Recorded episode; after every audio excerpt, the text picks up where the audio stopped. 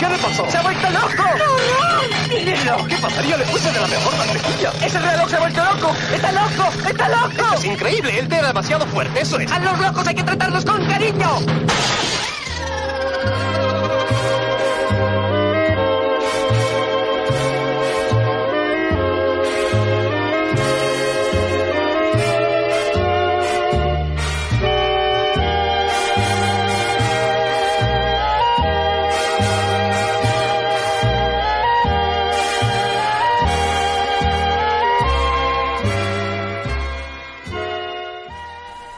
Estás escuchando 10 historias, 10 canciones. La historia detrás de la música, la historia detrás de las canciones. Tu programa de radio musical favorito.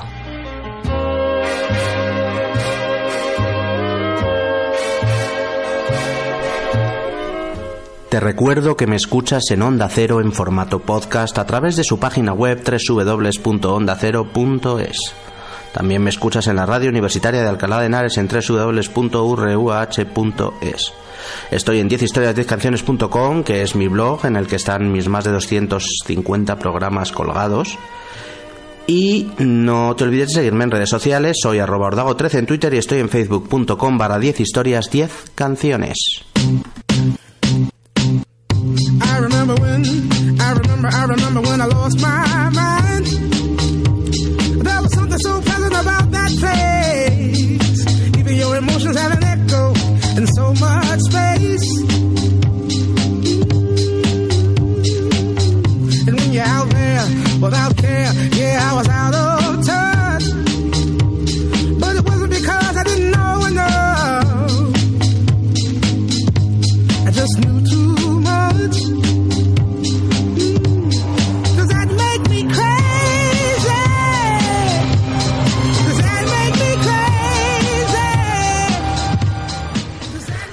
En el amor siempre hay algo de locura, mas en la locura siempre hay algo de razón.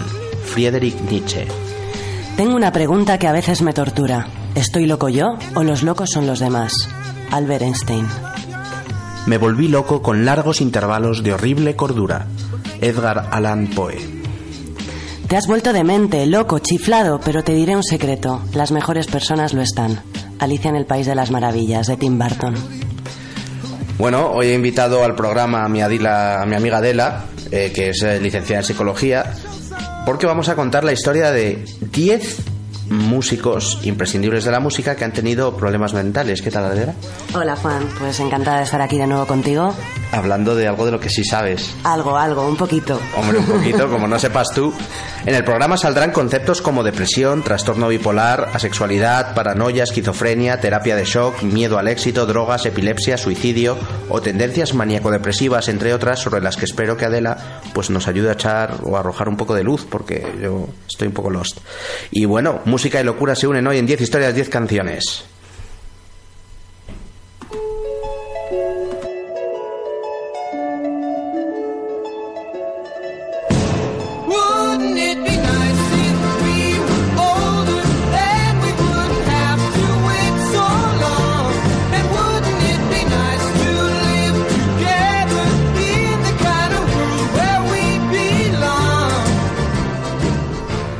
Brian Wilson es un cantante y compositor y multiinstrumentista nacido en California en 1942, fue el líder del mítico grupo de Beach Boys, compuso muchas de sus mejores canciones y convirtió al grupo en uno de los más influyentes de la historia. Desgraciadamente, problemas con las drogas, episodios de violencia por parte de un padre demasiado restrictivo y episodios de locura y depresión le llevaron en 1968 a ser internado para recibir tratamiento mental. Crisis nerviosas, alucinaciones auditivas y tendencias maníaco-depresivas son algunos de los problemas que han rodeado la vida de Brian Wilson. I love the colorful clothes you wear and the way the sunlight plays upon her hair. I hear the sound of a gentle wind on the wind that lifts her perfume through the air.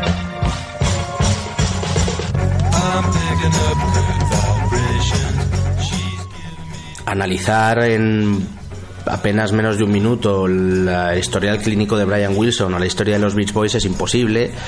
Pero bueno, eh, cuando este hombre fue internado por primera vez en el 68, ¿qué, es lo que te lleva, yo le pregunto a Adela, a, a que te internen? O sea, ¿cuál es el momento en que un episodio de, pues, o de locura o de depresión o un brote psicótico o no sé si estoy utilizando términos correctos, hacen que, oye, tienes que ir a, tienes que internarte en un sitio porque en lo que es el mundo real no normal de las personas no encajas o no Bueno, hay que tener en cuenta que el internamiento en sí mismo tiene muchas connotaciones sociales, eh, en el sentido de que no deja de ser algo que apartamos de la sociedad. Pero bueno, eh, no entrando tanto en ese tema, digamos que generalmente cuando alguien ingresa, cuando alguien interna, tiene que ver con que está en una situación donde puede hacerse daño a sí mismo o, o está haciendo daño a los demás o podría hacer daño a los demás. Y a veces también desde un lugar de sufrimiento donde uno necesita eh, salir, aislarse, como entrar en una especie de burbuja donde poder empezar a recuperarse, empezar o sea a es ver más nuevas cosas. es más el hecho de que pues, lo mismo me puede dar por suicidarme o por matar a alguien o por lo que demonios sea y es mejor que esté en un ambiente entre comillas controlado no Sí, hombre, por eso digo que hay una parte importante eh, de control social. Pero bueno, quitando un poco este tema de matar, que está demasiado asociado a la locura y que, bueno, eh, hay que tener muy en cuenta que no mata más gente que está loca. Pero digamos que cuando hablamos de suponer un daño para otros, pues a veces simplemente puede ser agresividad, peleas, la propia familia. ¿no? Eh, Bueno, él, él estaba bien cubierto económicamente porque pues, era uno de los músicos más exitosos del momento y, y lo cierto es que ha- sigue vivo, ha tenido una vida plena, ha hecho lo que ha querido, eso sí, sus problemas eh, mentales eh, que, que le han acompañado gran parte de su vida y por eso durante muchos años ni ha grabado discos ni ha sido el, el músico de éxito que debía haber sido. Pero bueno, vamos a escuchar una canción suya, porque el programa también va de música, y de todas las canciones de los Beach Boys he elegido una que se llama In My Room, en mi habitación, que es una canción, una balada como un poco triste, que habla de cuando él está solo en su habitación y como que su habitación es su reino, y como que me ha parecido una canción que reflejaba así un poco, es, es de 1963, es del principio de la carrera de los Beach Boys, y que reflejaba ese momento de que, joder, pues estoy solo en la habitación y que me sucede o que pienso cuando estoy solo en la habitación. Una canción como un poco triste para lo alegres que eran las canciones de, de los Beach Boys. Y ahí va sin más. Él es eh, Brian Wilson, ellos son los Beach Boys. Esto se llama In My Room.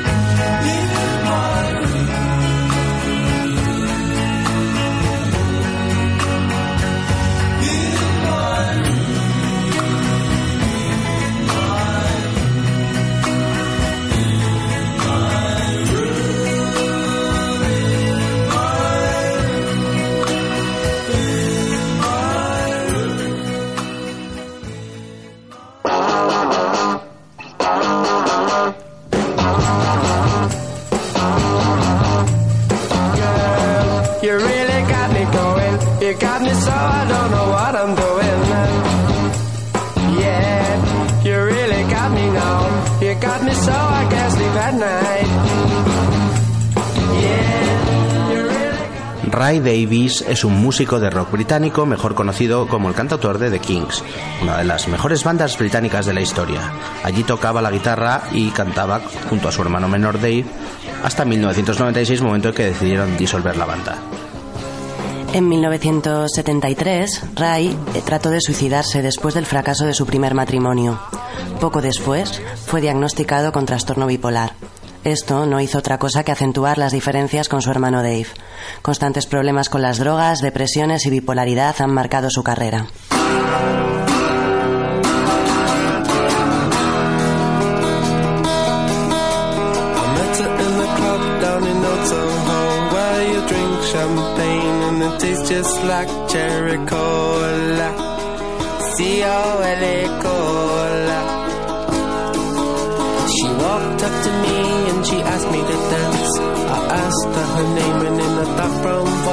Said Lola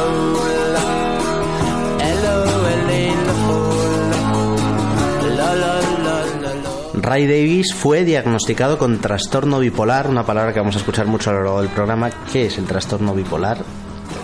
Mm, Bueno, el trastorno bipolar es un diagnóstico que, bueno, habremos oído también eh, eh, maníaco depresivo, que es lo mismo, se usaba antiguamente. Ahora ya eso no se usa y se usa trastorno bipolar, pero hace referencia al mismo tipo de diagnóstico. Y es por la, por la connotación de maníaco depresivo, de que la palabra fuera muy negativa y se ha pasado a trastorno bipolar. En realidad no sé muy bien por qué se hizo el cambio. Supongo que mm, es más peyorativo eh, o quizá más técnico o quizá nos permite saber todavía menos a qué se están refiriendo. Pero bueno, digamos que eh, es un trastorno que hace referencia a dos tipos de episodios en las personas. Uno es lo depresivo, que a todos nos será más familiar porque en algún momento todos nos hemos sentido identificados con un momento de depresión donde estamos tristes, donde nos dan ganas de llorar, de estar más tiempo en la cama. Eh, generalmente cuando se habla de trastorno bipolar se habla de episodios depresivos más graves, donde uno puede llegar también a, a tener ganas de morirse o incluso a llegar a hacer un intento, como en este caso.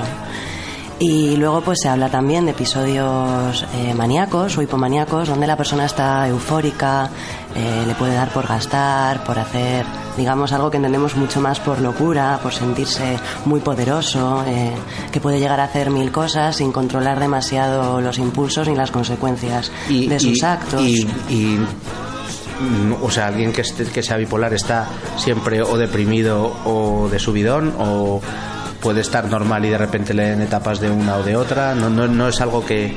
No, no es algo además que se sepa ni que necesariamente sea predeterminado. Sí que se habla de un diagnóstico muchas veces que se dice crónico para toda la vida, pero en realidad no tiene por qué ser así. Hay muchísima gente que le plantan este diagnóstico y que tiene temporadas muy estables y que puede hacer eh, una vida, digamos, normal. Al final tiene más que ver con cómo está uno de adaptado a la vida que eh, lo que tenga puesto en la etiqueta. Bueno, Ray Davis adaptado a la vida estaba porque ha sacado un montón de discos a lo largo de su carrera junto a The Kings y después en solitario y todos ellos discazos. Eh, nos vamos a ir a una canción de 1967, una de las canciones más conocidas del grupo, era de un disco del mismo nombre, se llamaba Waterloo Sunset y es de esas canciones de los años 60, pues medio psicodélicas, medio pop y Ray Davis las escribía como nadie. Así sonaban los Kings. Esto es Waterloo Sunset.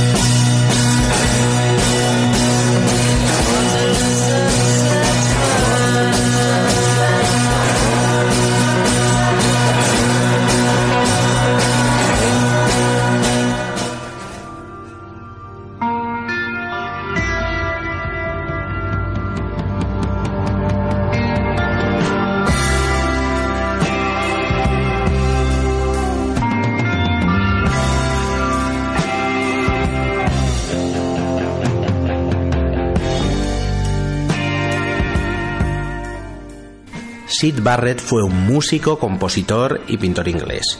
Es conocido por ser uno de los fundadores del grupo de rock psicodélico Pink Floyd, eh, del que fue su cantante en los primeros años. Nació en Cambridge en 1946 y hasta 1972 sacó dos discos con Pink Floyd y otros dos en solitario. Vivió varios años en Londres entre hoteles semi-recluido. Su problema con el SD y las drogas habían hecho mella en él. En 1978 se retiró a vivir a su Cambridge natal, donde vivió recluido el resto de su vida, pintando y cuidando de su jardín. El único contacto con el exterior que tenía era con su hermana Rosemary. Falleció de cáncer de páncreas en el año 2006.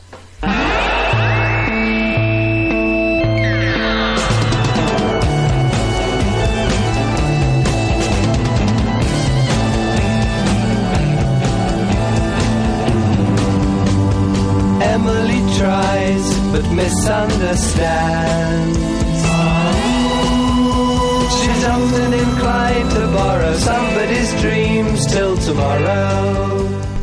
Sid Barrett, eh, tras eh, episodios de, de abuso de las drogas y, y- y de episodios lo- no sé, de locura que no, no sabría especificar, eh, pues poco a poco se fue retirando de la vida pública hasta que en 1976 se volvió a su Cambridge natal y se metió en su casa y decidió no salir y solo se relacionaba con algunos miembros de su familia y cuando venía la gente a verle pues eh, no quería hablar con nadie. ¿Qué puede llevarte a, a- a un estado de reclusión o de alienación, de salirte de la sociedad? Bueno, yo precisamente creo que si algo caracteriza la locura es que uno sufre mucho cuando entra en relación con los demás.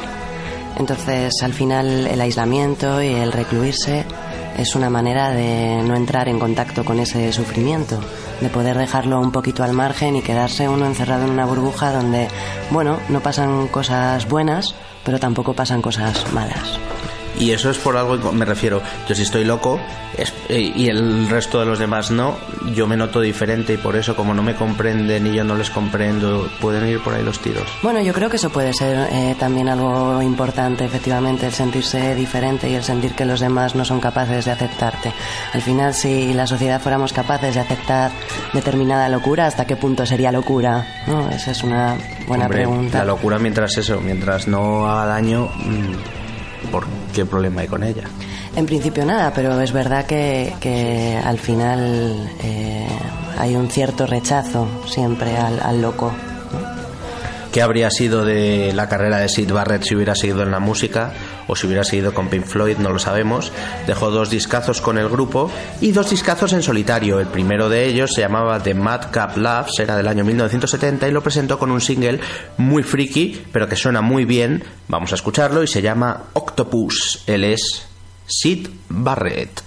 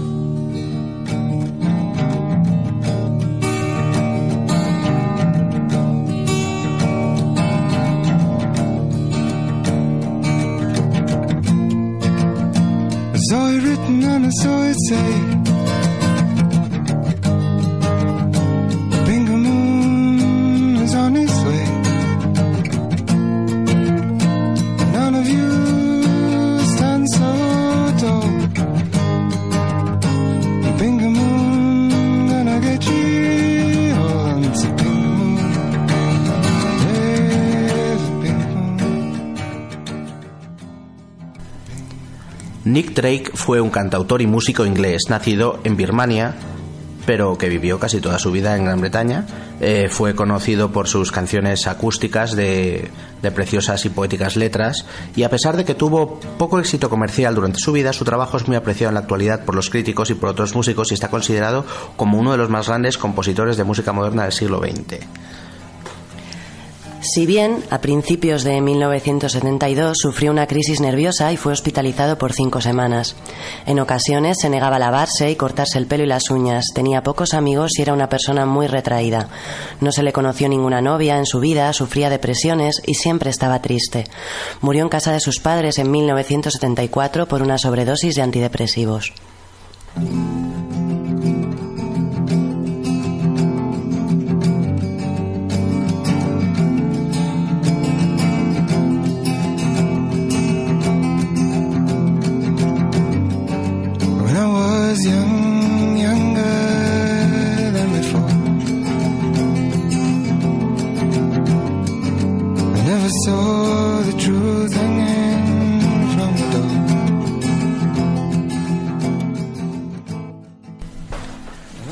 Como hemos escuchado, la vida de Nick Drake acabó fatalmente porque se suicidó o se tomó una dosis de antidepresivos que le acabó matando. No sabemos si es, se la tomó accidentalmente o fue algo a propósito. ¿Qué son los antidepresivos? ¿En qué casos se deberían de usar? O sea, ¿Es recomendable? ¿Se puede evitar este tipo de situaciones? A ver, hay varios tipos de antidepresivos y efectivamente pues los antidepresivos se usan eh, cuando hay una depresión y muchas veces ayudan, ayudan a que cuando uno está muy triste y no hay manera de, de poder salir de ahí, digamos que pueden dar un empujón para poder empezar a estar un poco mejor y hacer otros cambios. Ahora bien, no son suficientes ni son la panacea.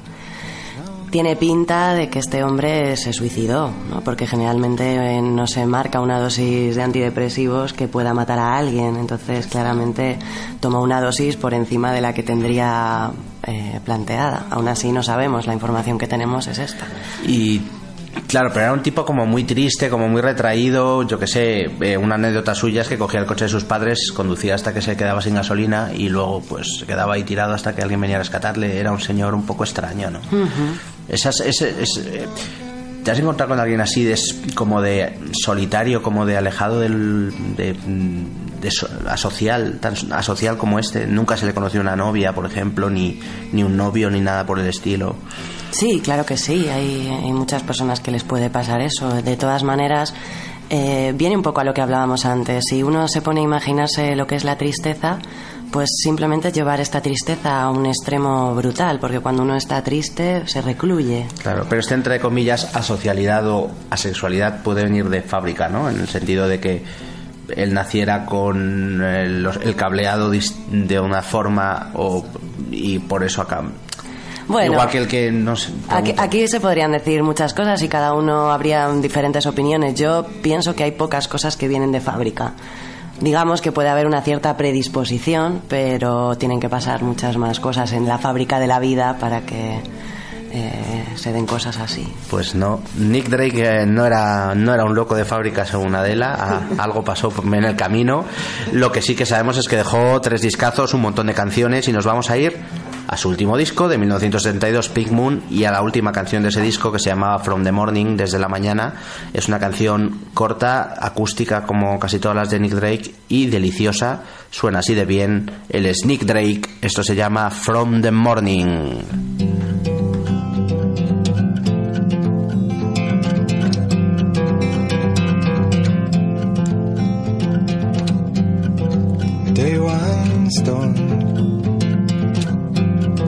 And it was beautiful. A day one stone from the ground.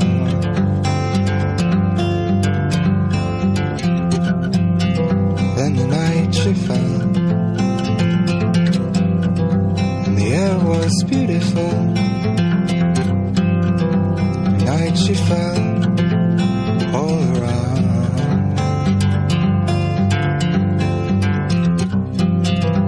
Look, see the days,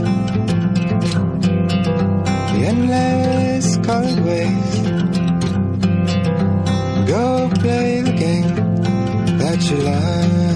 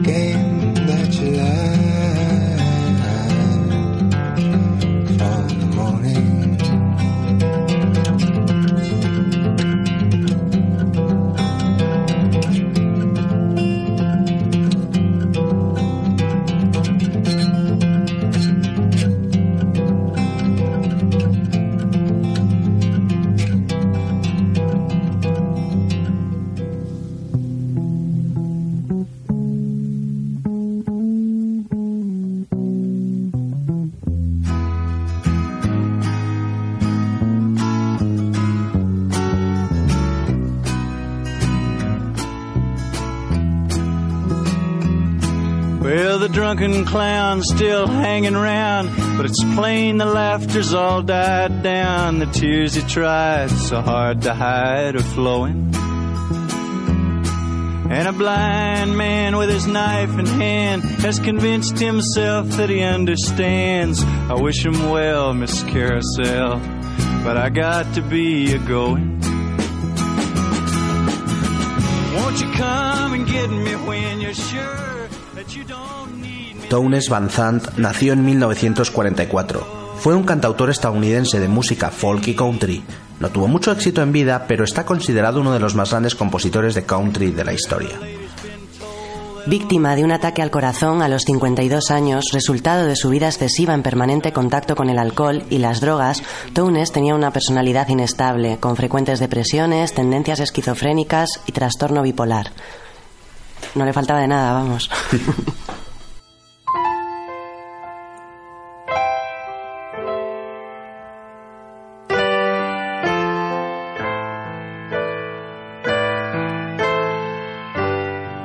Days full of rain, sky's coming down again. I get so tired of these same old blues, same old song. Baby, it won't. Investigando sobre, sobre la vida de Townes Van me he encontrado con esta descripción que hablaba de frecuentes depresiones, personalidad inestable, tendencia esquizofrénica y trastorno bipolar. Me dice Adela que es imposible tener todas esas cosas a la vez. ¿Cómo se, cómo se explica esto?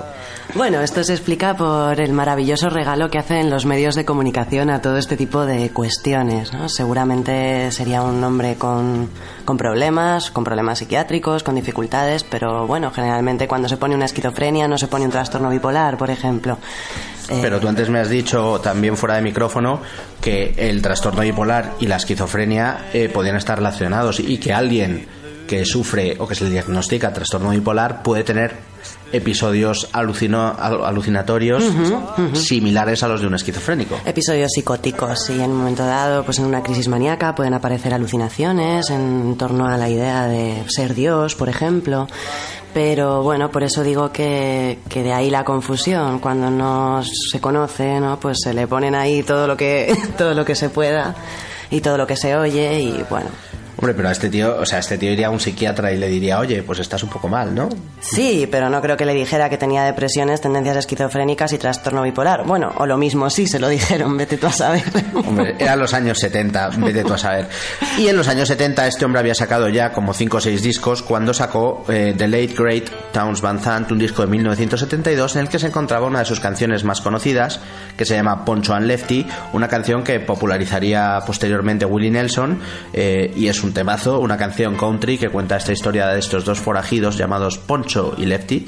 Y sin más vamos a escucharla, me parece una canción preciosa, desde Texas, así cantaba el genial Towns Van Poncho and Lefty.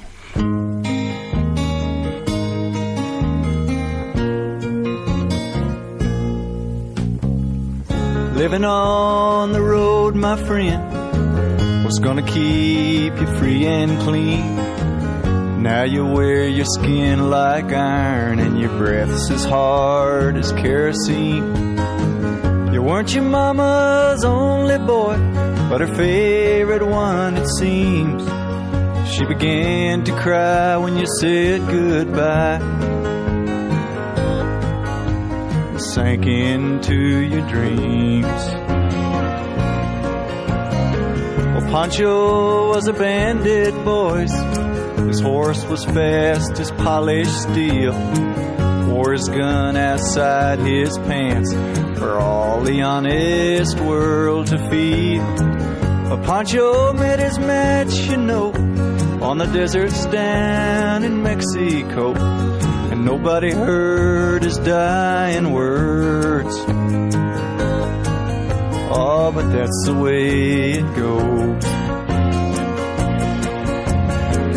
All the federales say they could have had him any day. They only let him hang around out of kindness, I suppose.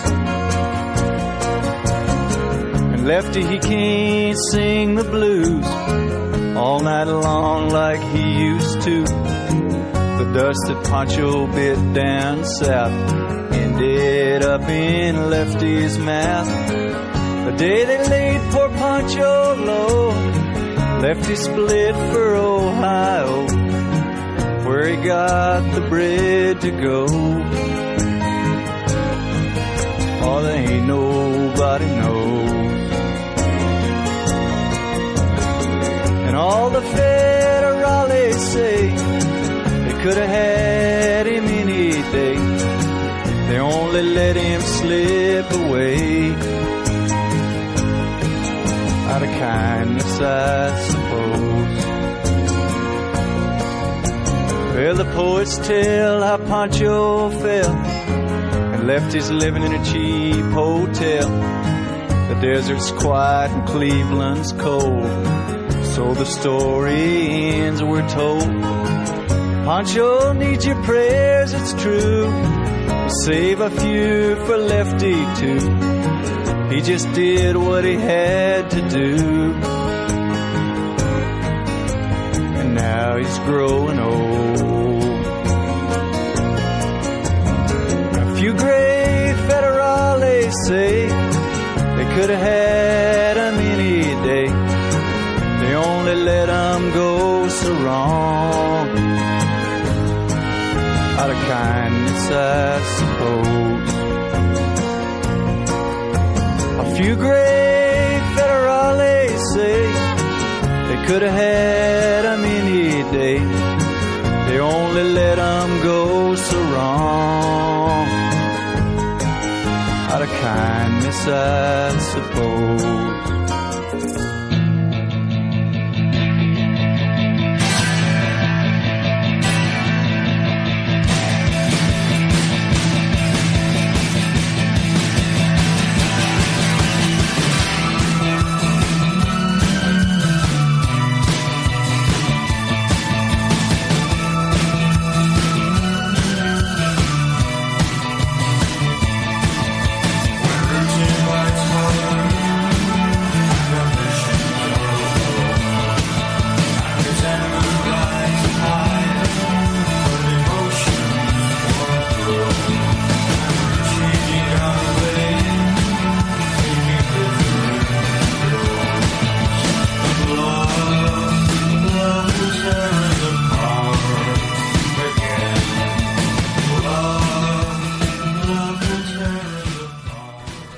Ian Curtis fue un cantautor británico, líder y compositor del grupo Joy Division, del cual fue cofundador en 1976 con 20 años.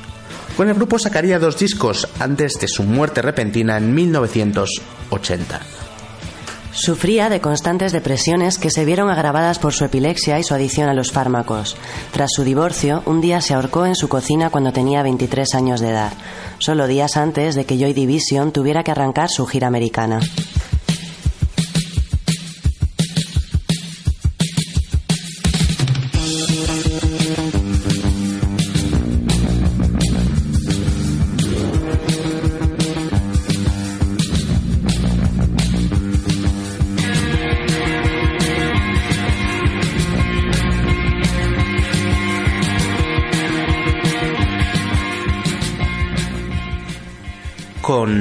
Ian Curtis em, nos salimos un poco de lo que yo por lo menos entiendo como enfermedades, entre comillas, mentales en sí, o lo mismo estoy equivocando. Se sabía que padecía fuertes depresiones, pero sobre todo padecía de una enfermedad bastante grave que es la epilepsia. Afecta, puede eh, estar la epilepsia y la depresión relacionadas, que es la epilepsia Bueno, en realidad sí que puede haber una relación. Primero porque no deja de ser una enfermedad que, según cómo se manifieste, eh, puede ser bastante incapacitante. Y luego, además, eh, como nos explica toda la teoría de la psicosomática, eh, la epilepsia tampoco es ajena a lo que pasa en el ánimo, a lo que pasa en la persona. En un momento dado, una crisis epiléptica puede estar también exacerbada o facilitada por momentos de estrés, por dificultades. Entonces, bueno, digamos que no están tan separados como a simple vista uno O sea, puede pensar. Si yo soy epiléptico y me entra un estado de depresión, eh, ese estado de ánimo puede ser una de las causas o ayudar a provocar un ataque epiléptico. Podría facilitar y la epilepsia también podría facilitar la depresión e incluso podrían haber factores en la persona que facilitasen la epilepsia y la depresión. A la vez, o sea, todo en uno. Yo creo que por lo que he leído, este hombre lo que le pasaba en parte es que la epilepsia le provocaba eh, o, hacer, o acentuaba su depresión en plan, "Jo, estoy epiléptico, no me puedo curar, no me gusta, me siento mal eh, y empiezo a hacer bola de aquello. Era un grande y hay una película que se llama Control que cuenta la vida este de Ian Curtis que es muy recomendable. Eh, sacó dos discos y varios singles con Joy Division que están considerados como uno de los grupos más influyentes de la historia de la música. Y bueno, vamos a escuchar de todas sus canciones. No he querido poner el, el muy manido que hemos escuchado antes de fondo, Love Will Tear Apart. Nos vamos a ir a una canción que fue uno de los últimos singles que sacaron, no estaba en ningún disco, se llamaba Atmosphere, Atmósfera, y es la canción que el mítico eh, locutor de radio John Peel puso en la radio para anunciar que cuando anunciaba que, que Ian Curtis se había suicidado y es una canción preciosa, una canción demoledora. Ellos eran Joy Division, esto se llama Atmosphere.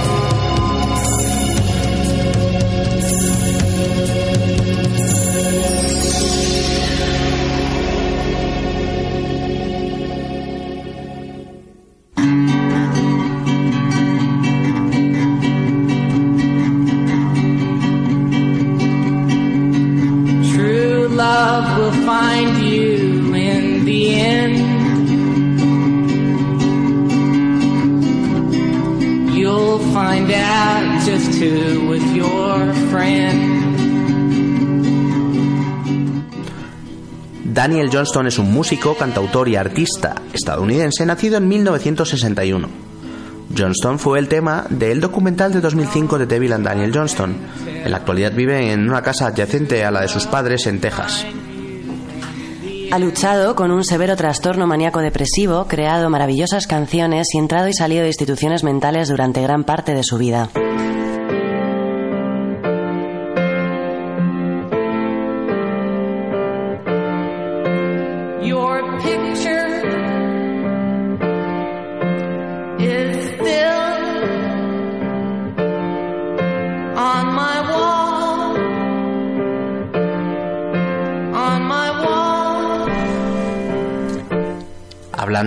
Daniel Johnston, cuando le enseñaba a Adela la foto, los dos hemos comentado, "Uf, tiene cara de loco, yo no dejaría a mis hijos cerca. Bueno, eso lo ha comentado Juan. Bueno, pero también has dicho que tenía cara de loco y mi Sí, pregunta es, dicho, dicho. eso de la cara de loco o de que alguien... Eso hay algo de cierto en ellos. A un loco se le puede reflejar en la expresión, igual que a un depresivo se le puede reflejar pues cierta tristeza. Yo puedo ir por la calle y decir, puf, este le veo cara de triste y acertar o no hay nada de cierto en ello.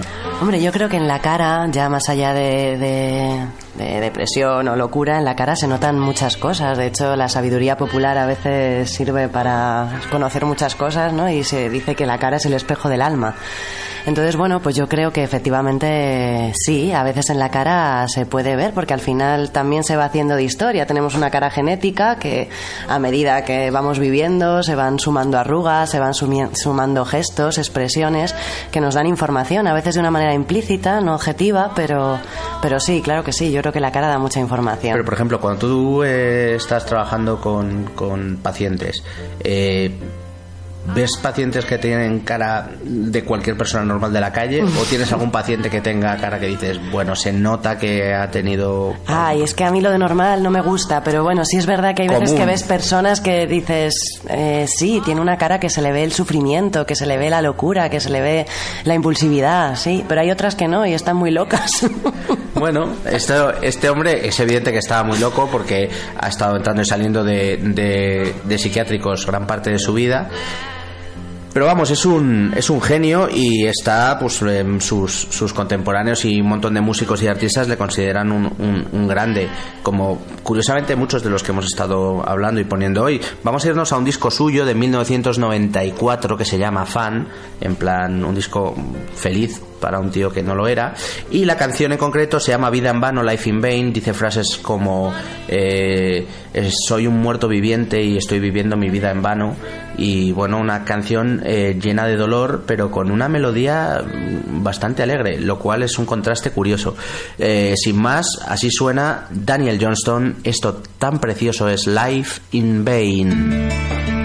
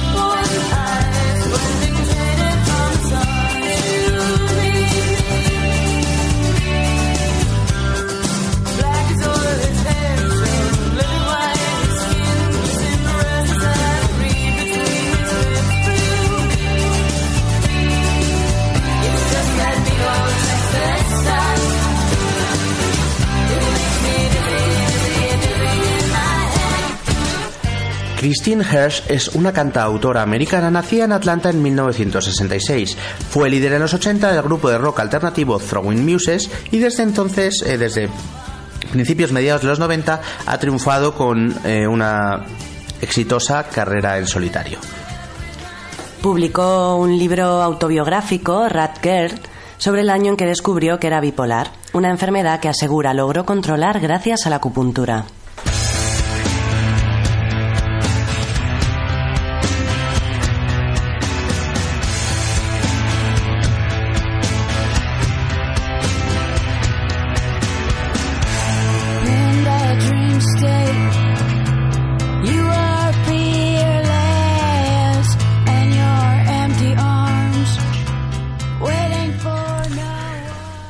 Hemos hablado mucho a lo largo del programa de- del trastorno bipolar o de la bipolaridad y Christine Hirsch, que la eh, sufrió durante muchos años, eh, pues cuenta en su, en su biografía y en varias entrevistas que primero la trataba con litio, que ahora le preguntaremos a la que es, y posteriormente, eh, a través de la acupuntura, logró, ella dice, curarse.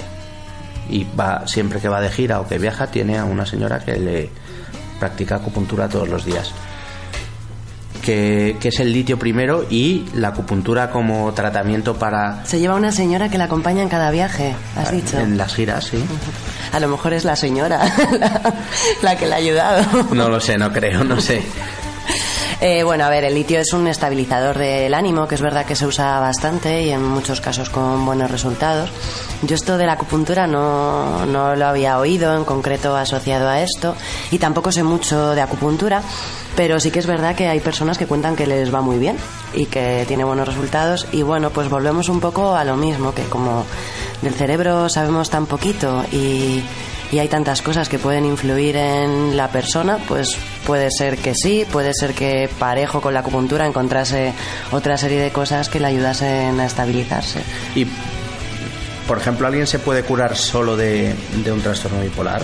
En el sentido de, vale, que imagínate que no tiene un trastorno bipolar muy severo y que, oye, la tía se empieza a creer que está mejor y se cree que, la, que hacer que la acupuntura sea un placebo mental.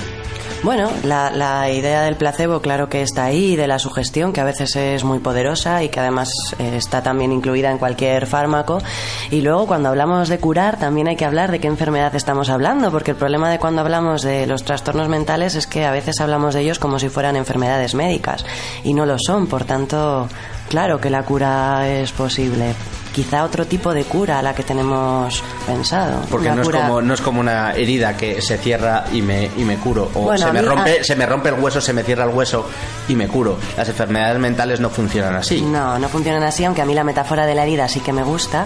Y bueno, pues hay muchísimas maneras de cerrar heridas, de cicatrizar y, y de empezar a mover las partes. Está claro que Kirsten Hersh logró cerrar heridas, eh, escribir sobre ello y hablar sobre ello. Y bueno, en, en el camino dejó un reguero de buenas canciones. Eh, nos vamos a ir al que es su primer disco en solitario, año 1994, un disco producido por Lenny Calle llamado Hips and Makers. La canción que abría el disco y el single que lo presentaba es una canción amorosa, una balada llamada Your Ghost. Eh, pues ella se acuerda del fantasma de su enamorado. Una canción en la que Michael Stipe de Ren pone los coros. Un temazo brutal que suena así de bien. Ella es Christine Hirsch. Esto se llama Your Ghost. If I walk down this hallway tonight, it's too quiet, so I'd head through the dark and call you on the phone. Push your old numbers and let your house ring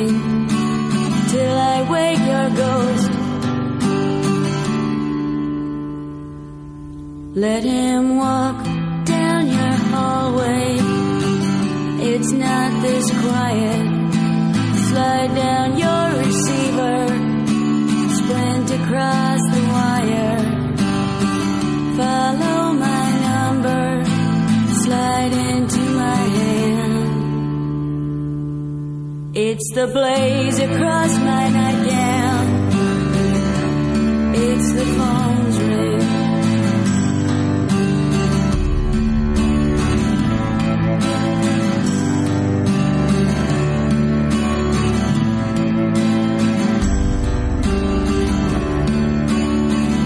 I think last night you were driving circles around me.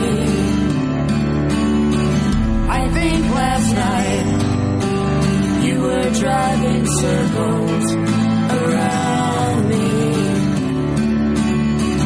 I think last night you were driving circles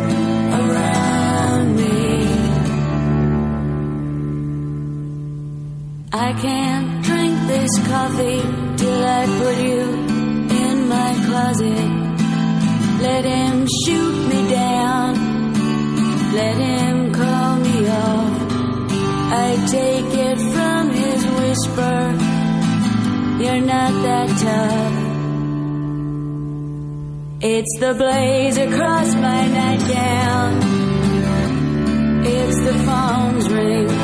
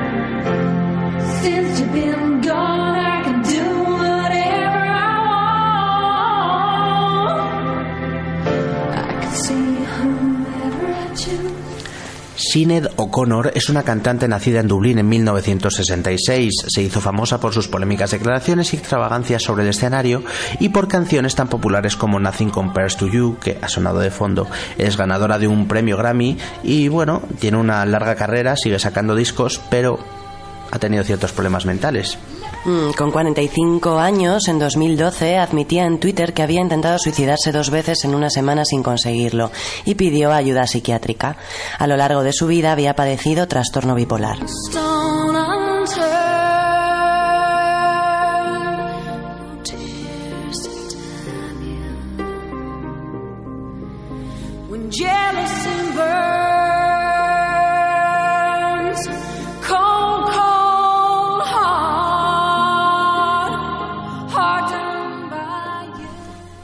Caso de Sinead O'Connor sabemos, porque ella lo ha dicho públicamente y porque ha escrito varias canciones al respecto, que cuando después de divorciar sus padres se fue a vivir con su madre, creo que tenía 6, 7, 8, 6 o 7 años, eh, pues eh, en, esa infancia, en esa infancia en casa de su madre, sufrió fue constantes abusos eh, físicos y sexuales.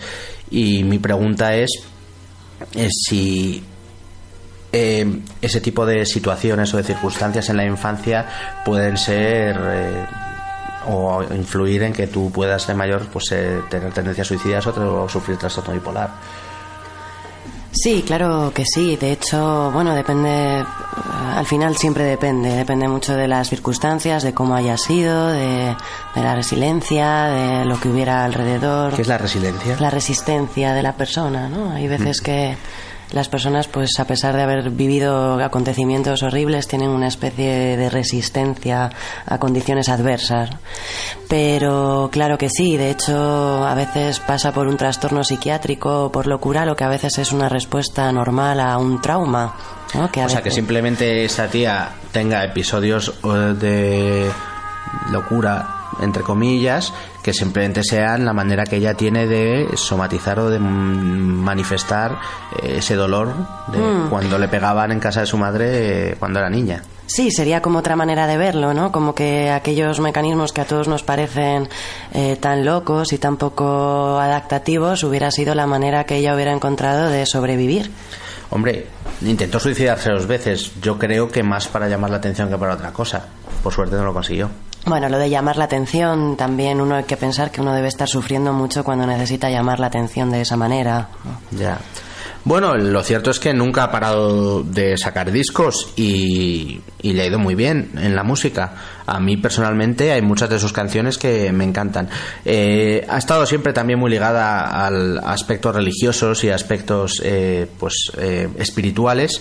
Eh, tiene muchas canciones de, en esa onda y vamos a escuchar una de ellas, es del año 2000, de un disco que se llama Faith and Courage.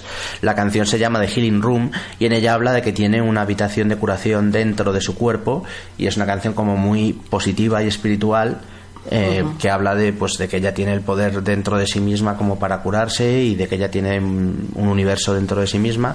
Y me parece una canción que contrarresta mucho con, con esa otra visión de Sinead O'Connor de me pegaban de niña y, y- y intenté suicidarme. Una canción como muy positiva y alegre.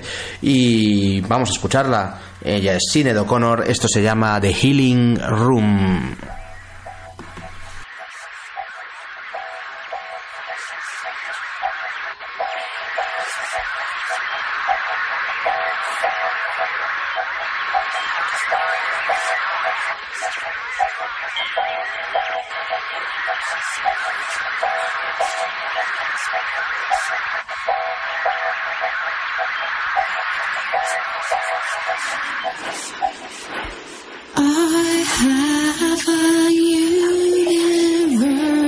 inside me.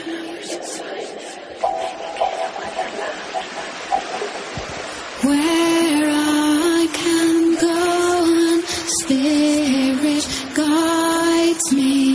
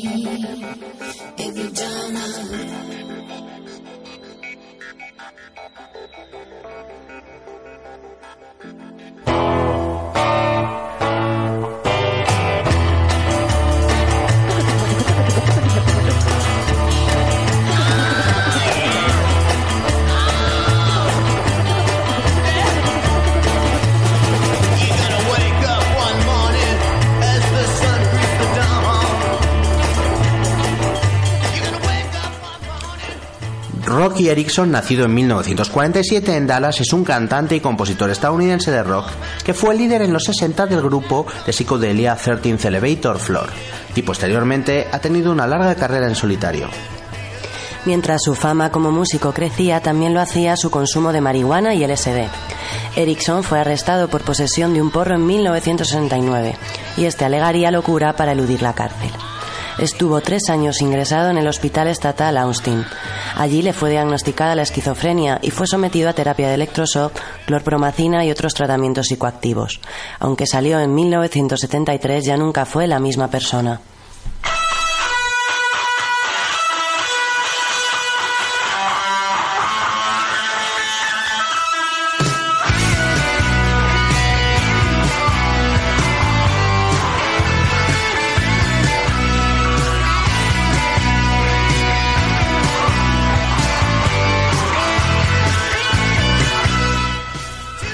A ir despidiendo con el último de nuestros 10 artistas que han padecido eh, problemas mentales.